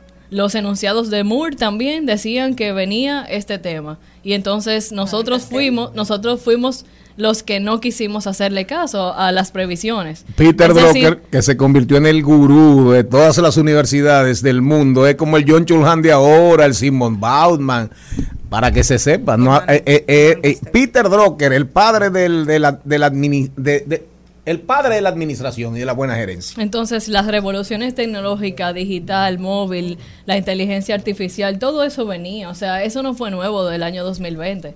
De hecho, muchas instituciones educativas ya estaban preparadas para entrar a entornos virtuales. Entonces, ¿qué- ¿cuáles son los retos? Entender, y vuelvo y repito, lo dije en el primer programa, no son tiempos en que es el pez más grande el que se come al pequeño, sino el más veloz. Hay cambios que no se pueden... eh, eh, el cambio está ahí. Si tú no quieres entrarte en esa rueda, te va a pasar como Kodak, te va a pasar como es. Blockbuster, te va a pasar como eh, una serie de... Movie de, eh, Max. eh, eh, BlackBerry, que no se quisieron entrar en la rueda de las revoluciones y, y no entendieron que esto es una economía de la piraña, como dice Fernando Álvarez Bogart. Eh, esto es una economía de la piraña y hay que entender que hay panoramas que no van a cambiar. Entonces, eso, el cambio es inevitable. Andrea, A ¿tú los sabes cuál es genios mi dolor de con este la programa que entren. educación tradicional? Que yo creo que los avances tecnológicos que está teniendo el mundo está convirtiendo a muchos humanos en chatarra porque no se están actualizando. Partiendo de ahí, yo pienso en el niño y yo me pregunto, un niño que comenzó a estudiar hoy, cualquier cosa, ¿verdad que sí? Entra a la universidad, ese joven de 17 años, cuando termina, lo que él estudió es obsoleto. Entonces, ¿qué, ¿cuál es una de las cosas que yo quiero apostar? A mí me encanta la educación continuada. Y en República Dominicana deberían de existir más institutos de educación continuada para que el profesional se mantenga en ese nivel. Ahora bien, ¿qué es lo que yo me doy cuenta con muchos jóvenes? Terminaron la universidad, tienen un título académico y se quedaron ahí. Se quedaron ahí. Para, para ahí, para ahí. Más allá de educación continuada, yo entiendo que debe ser una exigencia de la carrera docente, de la carrera de psicología, de la carrera de contabilidad, de la carrera de economía, el tener créditos, de, mu- de otras muchas carreras, de todas las carreras, de tener créditos que se acumulen todos los años para que tú puedas en tu trabajo o en tu entorno laboral poder seguir creciendo. Ese es un- el punto de la educación continuada, no solamente aislada O sea, no, sino que todas las empresas, todas las instituciones que tengan empleomanía, pues entiendan que hay que seguir estudiando, porque, señores, si nos vamos a la vida de, de, de Miguel Ángel Bonarroti, Miguel Ángel Bonarroti era pintor, era escultor, era matemático, inventor. Da etcétera. Vinci, el más grande genio posiblemente, Da Da Vinci. Vinci. Entonces, e- esas personas podían llegar al culmen de sus carreras en un año o dos porque no había, no había información. O sea, con dos libros, tres libros que se leían, ya eran expertos en esa materia. Un libro era un doctorado en esa época. Pero ya, ya eso no es así. Para tú ser excelente en, un, en una carrera, tú tienes que hacer una maestría, un doctorado, una especialidad, un no sé qué. O sea, eso y, y la cultura de nosotros en República Dominicana es estudiar el grado y quedarnos ahí o hacer una maestría y ya se Pero en. España. ¿Eh? En España. Ah, sí, Un bueno, año pero obligado. Pero también eso tiene sus- su, su pro. O sea, ah, yo soy muy de la globalización y entiendo que todo el mundo tiene que tener el derecho y también la el privilegio de viajar una vez en la vida. Así es. Porque no puede ser que tengamos profesores eh, eh, explicando los incas, explicando los aztecas eh, de historia y nunca en su vida pu- pueden tomar ni un avión para ir a ver lo que están explicando en un libro. O sea, entiendo que hasta ahí llegaría la equidad. Yo entiendo que eso es equidad, una vez en la vida. Pero entonces eso es una. Entonces, al, lo otro, lo, lo del tema de seguir estudiando.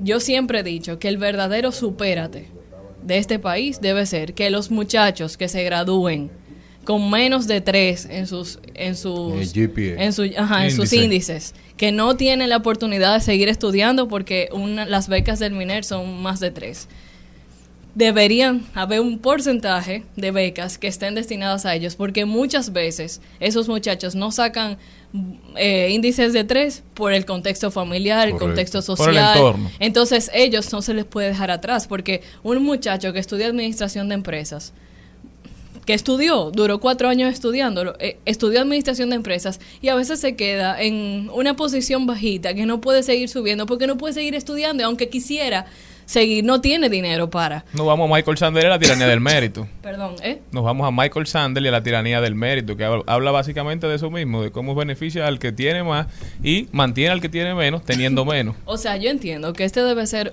el, el- el- verdadero objetivo de la educación es el bienestar del ser, del ser humano. O sea, ese es el verdadero objetivo y todos tenemos que llegar a- al culmen de nuestra dignidad humana mediante lo que eh, mediante la educación. Yo entiendo que hasta ahí debe llegar. O sea, una persona tiene que ser capaz de vivir digno su vida. Lo que sea corta, que sea larga, que nació en un contexto en otro, su vida tiene que ser digna. Esa es, la- esa es mi posición. Ahora, Andrea, en tu opinión, ¿cómo podemos reformu- reformular o qué le podemos, digamos, sumar al currículum de, de la educación básica en República Dominicana para que nuestros niños se desarrollen con esas habilidades duras y blandas que son tan necesarias para poder sobrevivir en el mundo de ahora y en el que viene? Es que tú puedes reformular mil veces el currículum si los profesores no están empoderados en su oficio, no va a servir para nada. O sea, el contenido, mira, eh, ¿cómo, ¿cómo es? Charlie. Charlie, perdón. Mira, Charlie. Él es tocayo mío. Ah, ok. Mira, Charlie. Tú puedes eh, entregarle a un profesor que no quiera ser profesor, o sea, que está ahí porque la vida lo puso ahí, el mejor currículum, la mejor metodología, los mejores dispositivos, y eso va a ser mediocre. Ahora, tú le puedes dar a un profesor de verdad lo peor, y eso va a ser lo mejor. Pero yo estoy de acuerdo, Porque- pero ¿qué hacemos? eh? Empezar por ¿Qué los hacemos? profesores. Empezar por los profesores. La UNESCO le estaba comentando que la UNESCO dijo hace unos días que las, las metas en educación 2030 no se van a cumplir porque hay un déficit de maestros. 69 millones de, de maestros en el mundo están faltando en, lo- en, en las aulas de clase. Entonces, eso es un problema. ¿Por qué están faltando? Porque de 6 de cada 10 países le pagan mal a los maestros. Los maestros no son nadie. Entonces hay que buscar la manera de equilibrar el salario del maestro con la formación de ese maestro. No es, ah, vamos a pagarle más. No, eso no es el objetivo ni, ni siquiera es una solución. Porque el dinero, aún, vuelvo y digo, si a un maestro tú- que quiere ser maestro, tú le pagas mal, lo va a hacer bien. Porque realmente eh, la vocación del maestro es como la del médico. Va a buscar la manera de que ese niño sea brillante por, to- por Claro, todos los medios. Maestros, educadores, pero... Y entonces, de, eso, de una óptica de la educación privada me hace mucho sentido, porque cuando nos vamos a la pública, como ustedes analizan eh, la transformación que debe hacerse desde la óptica de los maestros cuando todos sabemos que hay un sindicato ahí que es bastante poderoso, como son los sindicatos de maestros en todos los países del mundo. No quiero meterte en cambiar el tema drásticamente, pero el análisis debe también ir atado a la realidad. Bueno, pero es que la realidad es esas son estructuras que tienen que ser revisadas. O sea, entiendo que no- tampoco me voy a entrar en esa porque no es mi expertise. No te puedo hablar de lo que, claro. cuáles son Los pasos que va a tomar el MINER, pero realmente hay que revisar las estructuras y ver cuáles son, qué está dando, o sea, qué hacen las asociaciones de maestros, cuáles son sus verdadera, su verdadera misión, cuál es. O sea, y, y ver cómo los podemos empoderar a ellos para que eso que ellos exigen se vea también reflejado en las aulas de clase. Porque yo entiendo que el bienestar del maestro es importante. Para que un maestro llegue feliz a una aula, de clases, tiene que tener lo mínimo, por lo menos, sea lo señores. no es fácil Así llegar a un aula de clase. Tú lo ves desde lejos, pero llegar a un aula de clase con 25 problemas, 25, pa 25 familias, 25 temas, es complicado. O sea, necesita una salud mental bastante estable para que ese niño, de verdad, o esos niños puedan eh, llevarse, o sea, haya un- una el armonía en el aula de clase, o sea, y más ahora cuando los niños son tan inquietos, porque antes, eh, y eso se ha visto en los últimos en las últimas investigaciones sobre el cerebro, antes lo, uno, nosotros, me incluyo, eh, tenían mayor, mayor poder de concentración, ya no es así. O sea, el profesor tiene que convertirse hasta en payaso para que el niño, o sea, tiene que tener una serie de, de habilidades que son for- deben venir desde el Ministerio de Educación. Por eso es que yo digo por eso es que yo digo que realmente el pensum educativo, aunque se dé en varias escuelas, o sea, en las diversas universidades e institutos, debe ser igual, o sea, debe ser un tronco. Y de ahí tú lo sacas lo que tú quieres. Vamos a suponer, eh, el pensum de educación de República Dominicana para estudiar pedagogía es este, y la universidad le agrega 30 créditos o 20 créditos, no sé. O sea, pero que realmente haya un tronco para que todos los profesores tengan la misma metodología. Así fue que hizo Singapur. Señores, lema de, te- de este programa de radio, la, la calculadora que calcule y el niño que resuelve el problema.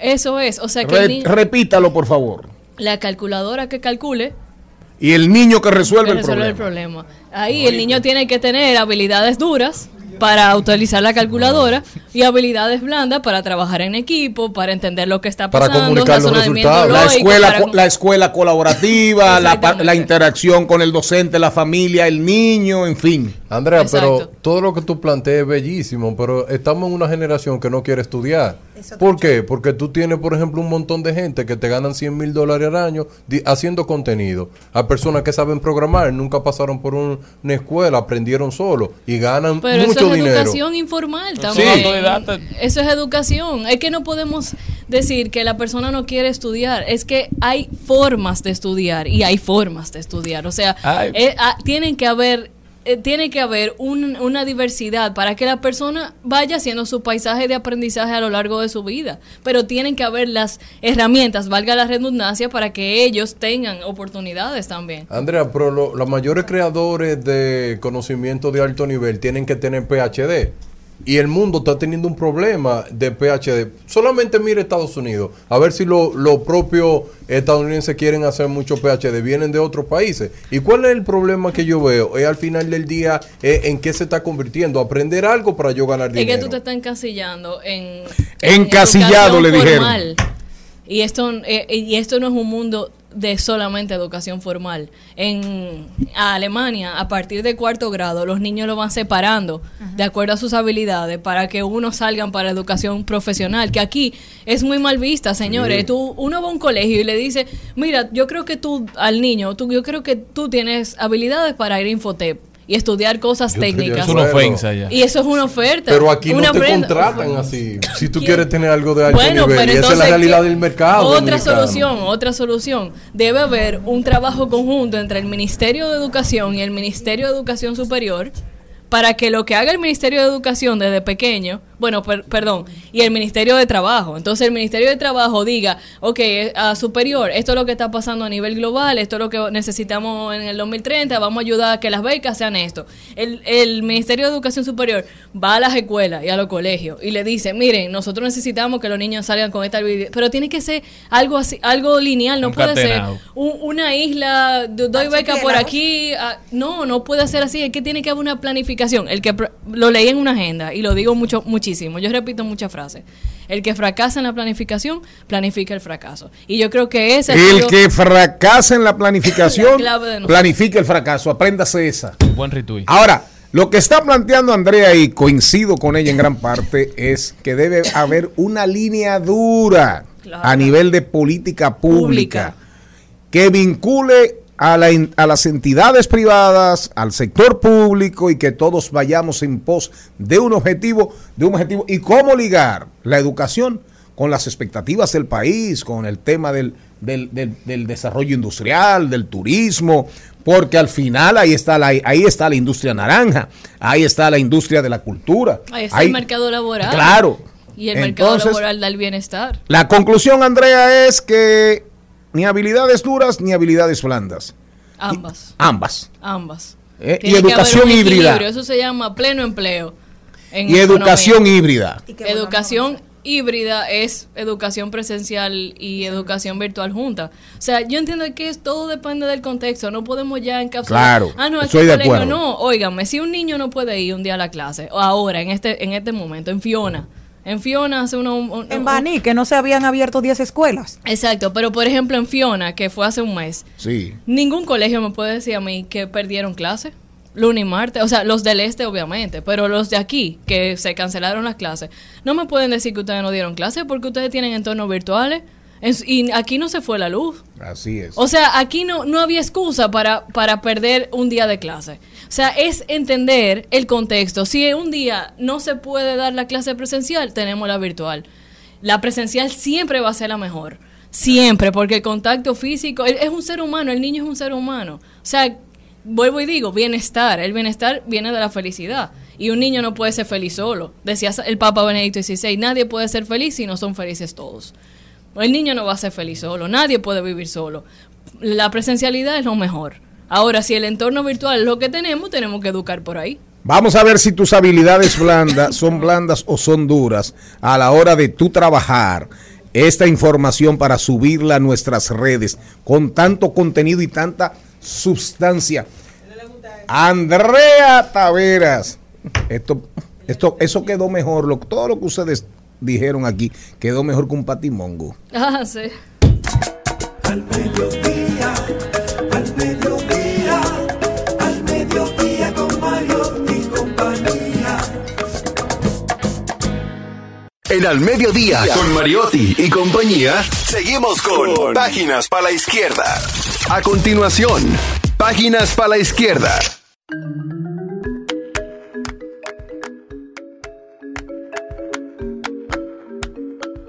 Sí, señor, nos, fal- nos faltó hablar de- y tenemos que volver de salud mental, la salud emocional en las escuelas, en medio de educación, en medio de la educación y la salud y la educación ambiental, que de hecho hay una ley en la República Dominicana. Pero mientras tanto, a nombre de quién llega este segmento. Este segmento llega gracias a Pasteurizadora Rica, porque la vida es rica. Señor Mariotti, señor Mariotti, el libro de hoy. Abrazar el mundo de la geopolítica hacia dónde vamos. Jorge Descallar ha dedicado toda su vida profesional a la diplomacia y a la política exterior, una experiencia que en los últimos turbulentos años le ha permitido reflexionar sobre a dónde va el mundo y plasmarlo en este ameno libro, en el que nos deja inquietudes, sugerencias y algunas ideas sobre cuál puede ser el rumbo de la geopolítica a partir de ahora. Nada escapa a su inteligente mirada, desde los cambios provocados por las revoluciones de la tecnología, la información y la genética a las relaciones internacionales, internacionales dominadas por Estados Unidos, China, Rusia y su papel de la Unión Europea o los conflictos locales en Sudamérica, África y países islámicos, las guerras iniciadas o al punto de iniciarse, todo ello acelerado por la pandemia del COVID-19. Nuestra recomendación es este libro de hoy, Abrazar el Mundo, Geopolítica hacia dónde vamos. A propósito de la guerra de Rusia y Ucrania, el Congreso de China, el Congreso ahora que van a, perpetuar ahí a Xi Jinping. Lo van a dejar ahí en China, entonces hay que leerse este libro porque el mundo, el mundo Sí, pero él tiene un problema que para él apelar al pueblo chino, está apelando a la fuerza, diciendo que no va a renunciar a Taiwán y que la fuerza es una opción. Así un hombre como ese es lo que está apelando a una guerra. Está apelando a la base, le está diciendo que la política de una sola China no se rompe. Y eso mucha Pero gente quiere hecho- oírlo. pero de hecho allá está- en China, por lo menos. Pero de hecho Estados Unidos, Estados Unidos, en estos días, tuvo que decir que ellos están con el principio de una sola China. Sí, pero tuvo- Estados tuvo- Unidos le dice tuvo que, que no, que no reiterarlo. inventen con la fuerza. Tuvo que reiterarlo el Departamento de Estado porque se estaba las tensiones en el mar de Japón estaban muy duras. Porque fue Kamala Harris, fuertes. Explíquenme. Explíquenme. Ay, eh, Esto sí se embromó. Llegó en short el hombre. ¿Con qué nos vamos? Nos vamos a una pausa. Recuerden que tenemos a Priscila Sandí. Bien, aparece breve lo de Priscila, ¿verdad? Pero va a estar con nosotros la doctora Natalie González Casaño, oncóloga, radioterapeuta, mastóloga. Vamos a hablar de la prevención contra el cáncer de mama. Hoy es el día de la... Hoy es el día, eh, de, Ayer. día internacional ayer de la, sí, ayer, de la prevención del cáncer de mama. ¿Qué, señor Mariotti, qué hace usted aquí? No, no vengo. No, no, venga, venga, venga, pero digo, me de no- deporte. nos sorprendió a todos. No, yo, yo cuando puedo, eh. Oh, Oh, eso miren sí al tip yo. Estás escuchando Al Mediodía con Mariotti y compañía. Seguimos, segui- seguimos con Al Mediodía, con Mariotti y compañía.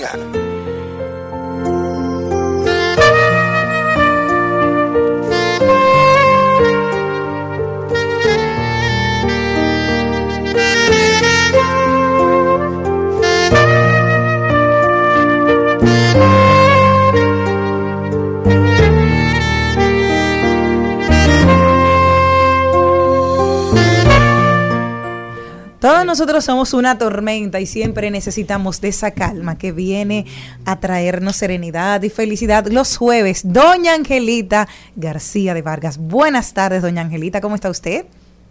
Yo estoy muy bien, muy feliz de estar con ustedes. Hoy quiero iniciar este encuentro. Eh, les traigo una historia con un buen aprendizaje para mí y para todos ustedes.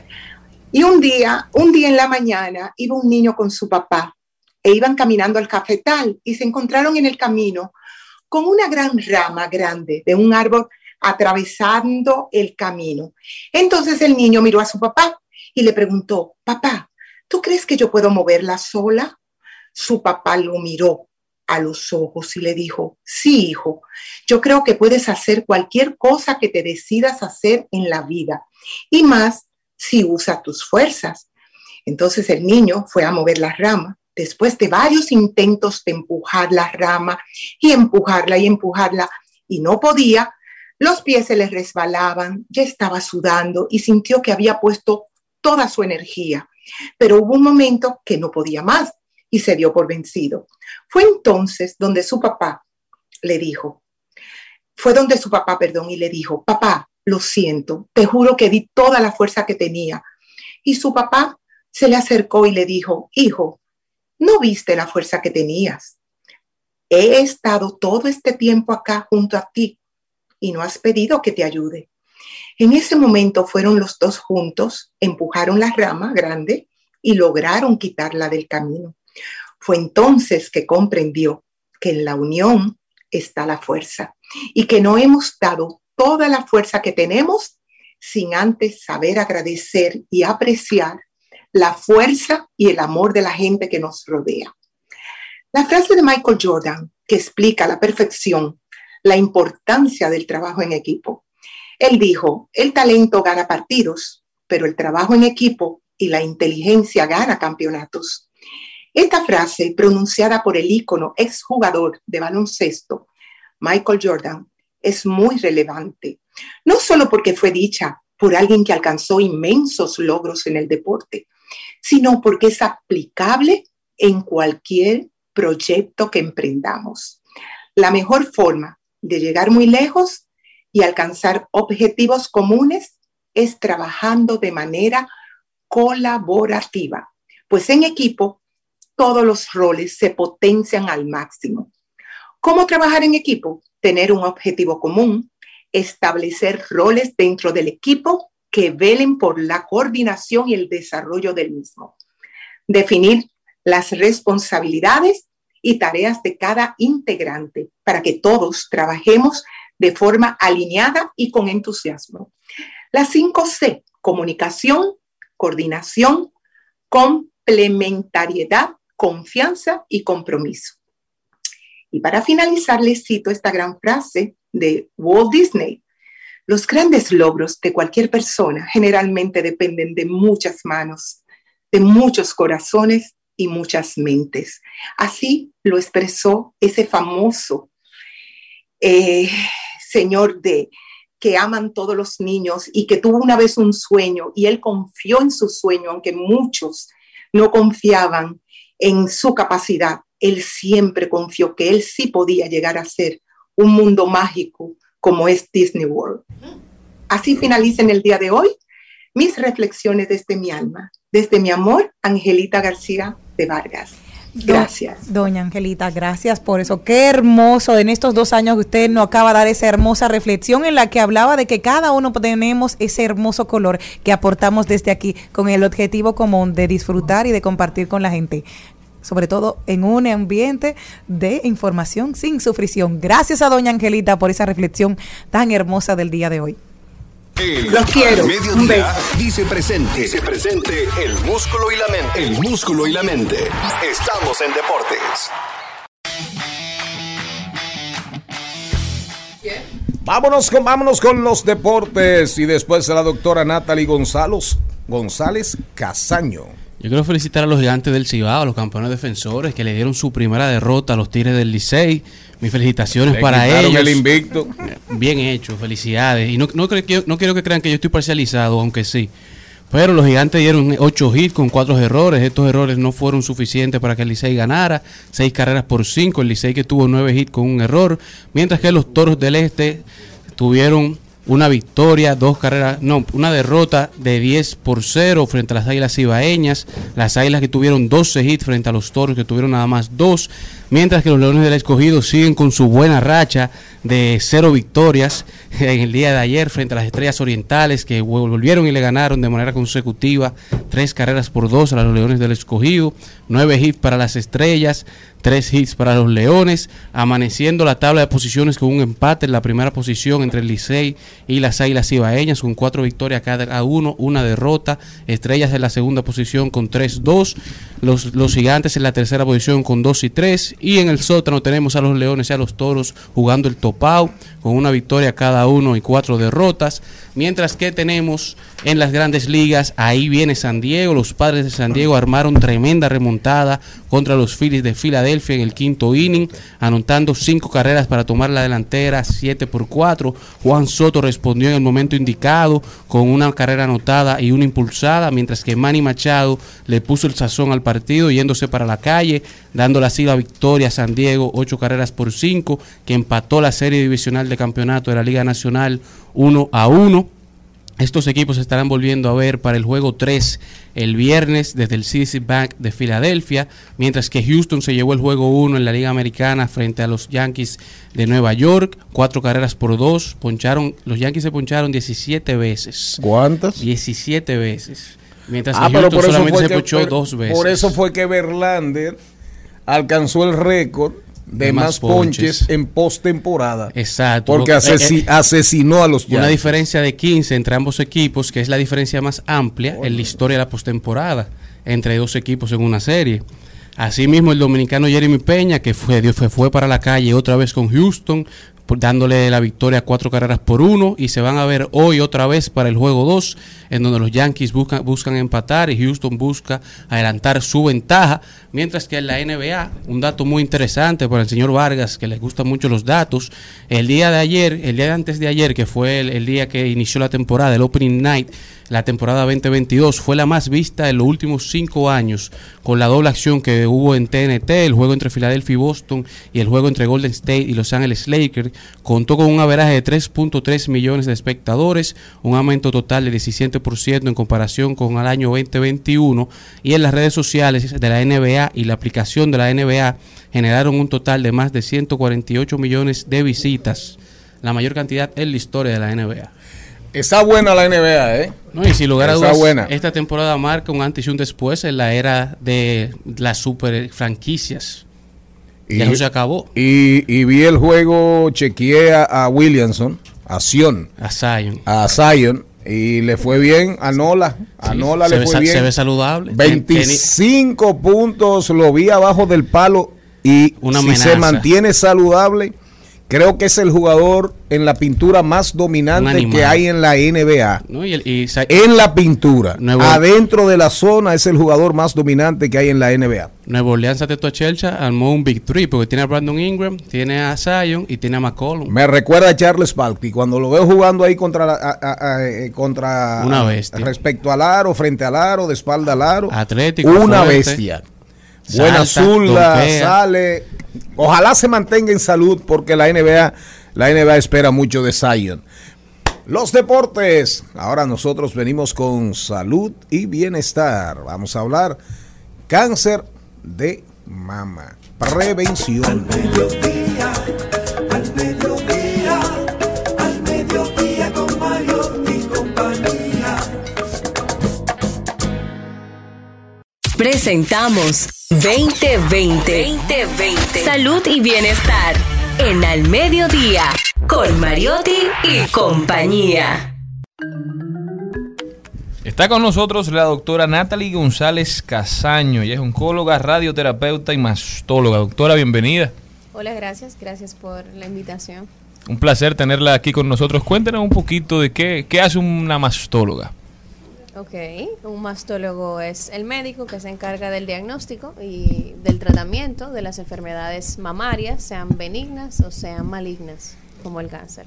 Doctora, estamos en estos días del cáncer de mama. ¿Cuáles son las causas más comunes? Es cierto que está asociado a la forma de alimentarnos. Quiero saber algo de eso. Y que aunque es muy bajo el número de mujeres con prótesis, hay un cáncer vinculado a las prótesis mamarias. Ajá, sí, guau, Cuéntenos. Varias, varias, varias preguntas, varias respuestas. Lo primero es que el cáncer no tiene una causa específica. El cáncer, no solamente el de mama, la mayoría de los cánceres, son multifactoriales. No conocemos una causa específica todavía, pero sí sabemos que existen muchos factores de riesgo que están asociados a que una mujer, en este caso, con el cáncer de mama, pueda padecer cáncer de mama. Entonces tú mencionaste uno, que es la forma de alimentarse. Obviamente las mujeres obesas o que tienen un índice de masa corporal alto eh, tienen más riesgo de padecer cáncer de mama. El consumo de alcohol, eh, el tabaco, obviamente, son de esas cosas eh, externas que nosotros podemos cambiar para reducir el riesgo, por eso se llaman factores ambientales. Está también cuando las mujeres tienen su primer hijo a mayor edad, las mujeres que no tienen hijos, las mujeres que no amamantan a sus hijos, ¿ok? Y bueno, y ser mujer, porque ser mujer es el primer factor de riesgo, porque a los hombres también les da. Entonces, ese es el primer de riesgo. También a mayor edad es más probable que nos dé cáncer, pero también se diagnostica cáncer en mujeres jóvenes. O sea que hay muchos factores de riesgo, hay factores de riesgo genéticos también, mutaciones genéticas que pueden causar eh, cáncer de mama o tener mayor, mayor riesgo de padecer cáncer de mama, eh, y el cáncer hereditario que es bastante bajito, que es de un 5 a un 10%, pero que también está ahí. Así que es una enfermedad que tiene muchísimos factores de riesgo. Y la de las prótesis, que aunque es baja. Eso no es, lo que pasa es que la- eso de la prótesis, eso se descubrió prácticamente el año pasado, fue que se asoció. Eh, las mujeres que se realizan prótesis, es un tipo específico de prótesis que se puso ya también hace un tiempo, porque tú sabes que los materiales con el que hacen las prótesis van cambiando con el paso del tiempo. Pero se ha asociado en un un mínimo eh, número de pacientes un linfoma eh, asociado a implantes de cáncer de mama. Es decir, que es un tumor totalmente diferente al tumor de la mama, porque el tumor que sale en la mama primario no es un linfoma. Entonces eso es un linfoma que se da por implantes en la mama. O sea que es un tumor que ni siquiera es propio de la célula mamaria. Doctora, yo siempre he creído que la educación es la libertad de todo. ¿El pueblo dominicano está educado en cuestión de cáncer de mama? Mira, yo pienso que está mucho más educado que lo que estaba antes. Porque por lo menos este mes yo no he tenido descanso, así de programas radio, programas de televisión, o sea, todo el mundo está interesado de que en su medio se promueva esto eh, del cáncer de mama. Obviamente existe un mes para hacerlo. Eh, ¿Por qué un mes completo? ¿Por qué tan importante? Bueno, porque es el primer cáncer que se diagnostica en la mujer, es el cáncer más común en la mujer y es el segunda, o sea, es la segunda causa de mortalidad en la mujer por cáncer. Entonces es una enfermedad súper importante, no la, no la podemos dejar pasar por alto, es por eso. Eh, y bueno, aunque tenemos este mes para hacerlo, eh, no significa que vamos a durar el año entero sin, chequearnos las mamas. Pero en este mes eh, los centros de salud aprovechan, ponen descuentos, se hacen mucho más operativos y se hace también un llamado más a la población eh, para que sepan que la detección temprana es vital. Ese es el mensaje que se quiere mandar en octubre.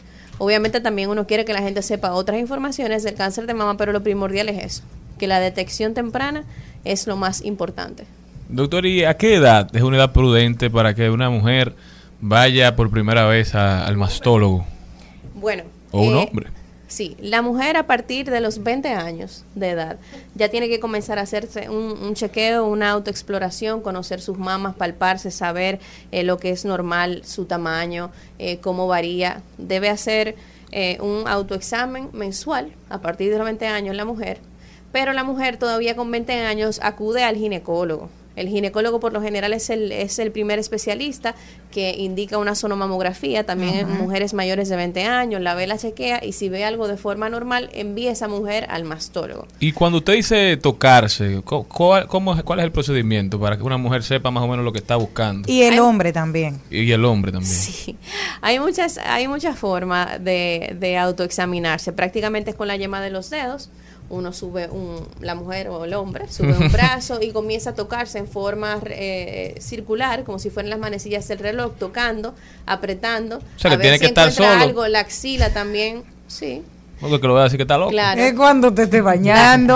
También. Que el jabón ayuda más fácil. Pero siga, doctora, levanta una mano y empiezo. Y empieza a tocarte con la yema de los dedos en forma circular para ver si tocas algo. También la axila debes tocarla, entrar bien a evaluarla aquí. También la, lo, lo que dice la jabonera. Ajá, se llama sí. fosa supraclavicular. Eso también hay que chequear, que uno no se sienta ningún ganglio o una bolita ahí, que por lo general. Pero, aparte del autoexamen, la mujer tiene que visitar al mastólogo a partir de los 35 años sin tener nada en la mama. Ok. A los 35 ya debería visitar un mastólogo. Eso es eso sería lo ideal. A partir de los Darían, 35. como Darían tiene que ir al, al Porque- urólogo ya, la mujer tiene que ir. Claro, porque la mujer entre 20 y 35 todavía van de forma anual, como deben hacerlo con el ginecólogo también, y por lo general es la persona quien por primera vez evalúa las mamas de las pacientes. Ya ir al mastólogo a partir de los 35, porque aumentando la edad aumenta el riesgo de padecer cáncer de mama, y bueno, así.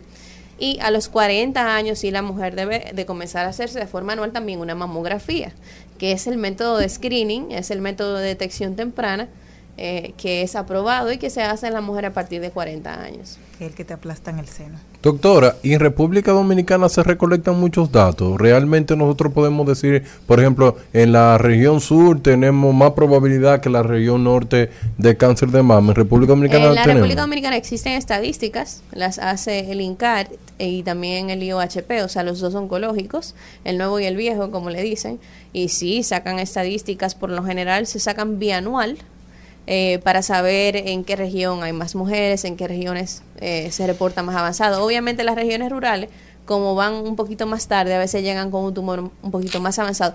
Pero eso ha cambiado, eh, eso ha cambiado, eso ha cambiado. De hace unos años para acá realmente ha cambiado de que la mujer espere tanto para ir al médico a, a chequearse. Pero sí, en República Dominicana se llevan estadísticas. Doctor, y si usted fuera la ministra de Salud Pública, ¿qué políticas públicas usted crearía para luchar contra el cáncer de mama? Bueno, mira, si, si yo fuera eh, ministra de salud, y yo no creo que el ministerio eh, lo haga mal, pues eh, obviamente haciendo campañas de concientización, porque eso es lo que se hace en este mes, eh, y haría operativos gratuitos para, la, para los pacientes de, de menos recursos, de escasos recursos, para que puedan hacerse una mamografía o una zona mamografía de forma gratuita. Eh, pero como el, el- la ARS gubernamental, SENASA, es buena, aunque la gente a veces piense que no, en muchos sitios ni siquiera tienen que pagar ninguna diferencia. O sea que todos los centros en este mes, ya sean públicos o privados, tienen eh, eh, pues una campaña fuerte para que las mujeres vayan a hacerse eso independientemente de que puedan pagarlo, ¿no? Las mujeres que son veganas o vegetarianas tienen menor posibilidad de contraer cáncer que las que somos carnívoras normalmente, porque están asociados supuestamente que hay unas carnes más tóxicas. que Mira, la carne roja está asociada a un mayor riesgo de cualquier tipo de cáncer. Yo no te puedo decir que hay un estudio que diga a las veganas le va mejor, a la carnívora le va peor. Llevar una dieta saludable es lo más importante. Que tu peso esté controlado, que tú Ujú. comas lo suficientemente frutas y verduras y, y comas todo en la proporción en que hay que hacerlo. Eso es lo más importante de todo. Ya sea carne o no carne, eso es una decisión muy personal. Pero la que sí se ha asociado a un mayor riesgo de, de cáncer es la carne roja y los embutidos. El cerdo. Entonces, eso sí, eso sí está asociado a un mayor factor. Doctora, y para que la gente sepa, el que nos está escuchando, ¿dónde puede ir una mujer que se sienta algo, una mujer que quiera chequearse? ¿Qué el precio en cuanto oscila para una persona con seguro, una persona sin seguro? Para que la gente más o menos sepa. Es muy caro el acceso a, los mastólogos. No, no es caro. Mira, eh, mastólogos hay muchos porque hay, eh, dependiendo de la especialidad. Hay cirujanos mastólogos, que son por lo general ellos que ven los pacientes por primera vez. Hay oncólogos que son mastólogos. Hay, eh, radiólogos o imagenólogos que son mastólogos, que, se, que basan su especialidad en torno a la mastología o a la enfermedad de la mama. Yo soy oncóloga radioterapeuta. Yo uso radiación para curar cáncer. En mi caso, entonces yo trato a las pacientes con cáncer de mama, específicamente por ser mastóloga. Entonces, por lo general, no, no soy la primera que veo a la paciente, aunque yo veo muchas pacientes de, de primera vez que llegan donde mí. Entonces, yo la refiero a donde el cirujano mastólogo, por ejemplo, si hay que referirla. Si la paciente necesita una cirugía o lo que sea. Hay muchos tipos de, de mastólogo. Yo pienso que el primer paso de la mujer realmente es el, es el ginecólogo, porque es el médico que la mujer le tiene confianza por lo general. Y es el que por primera vez manda a la mujer al mastólogo, o sea que sería su mastólogo de confianza. En este país, cada vez que yo voy a mandar a un paciente a otro médico, sea lo que sea, yo lo primero que chequeo qué seguro tiene, dónde puede ir, a qué médico puede ir. O sea, yo no lo voy a mandar donde un médico que su seguro no le cubra. Claro. O si lo voy a mandar, le digo, mira, te voy a mandar donde el mejor médico, pero él no coge seguro.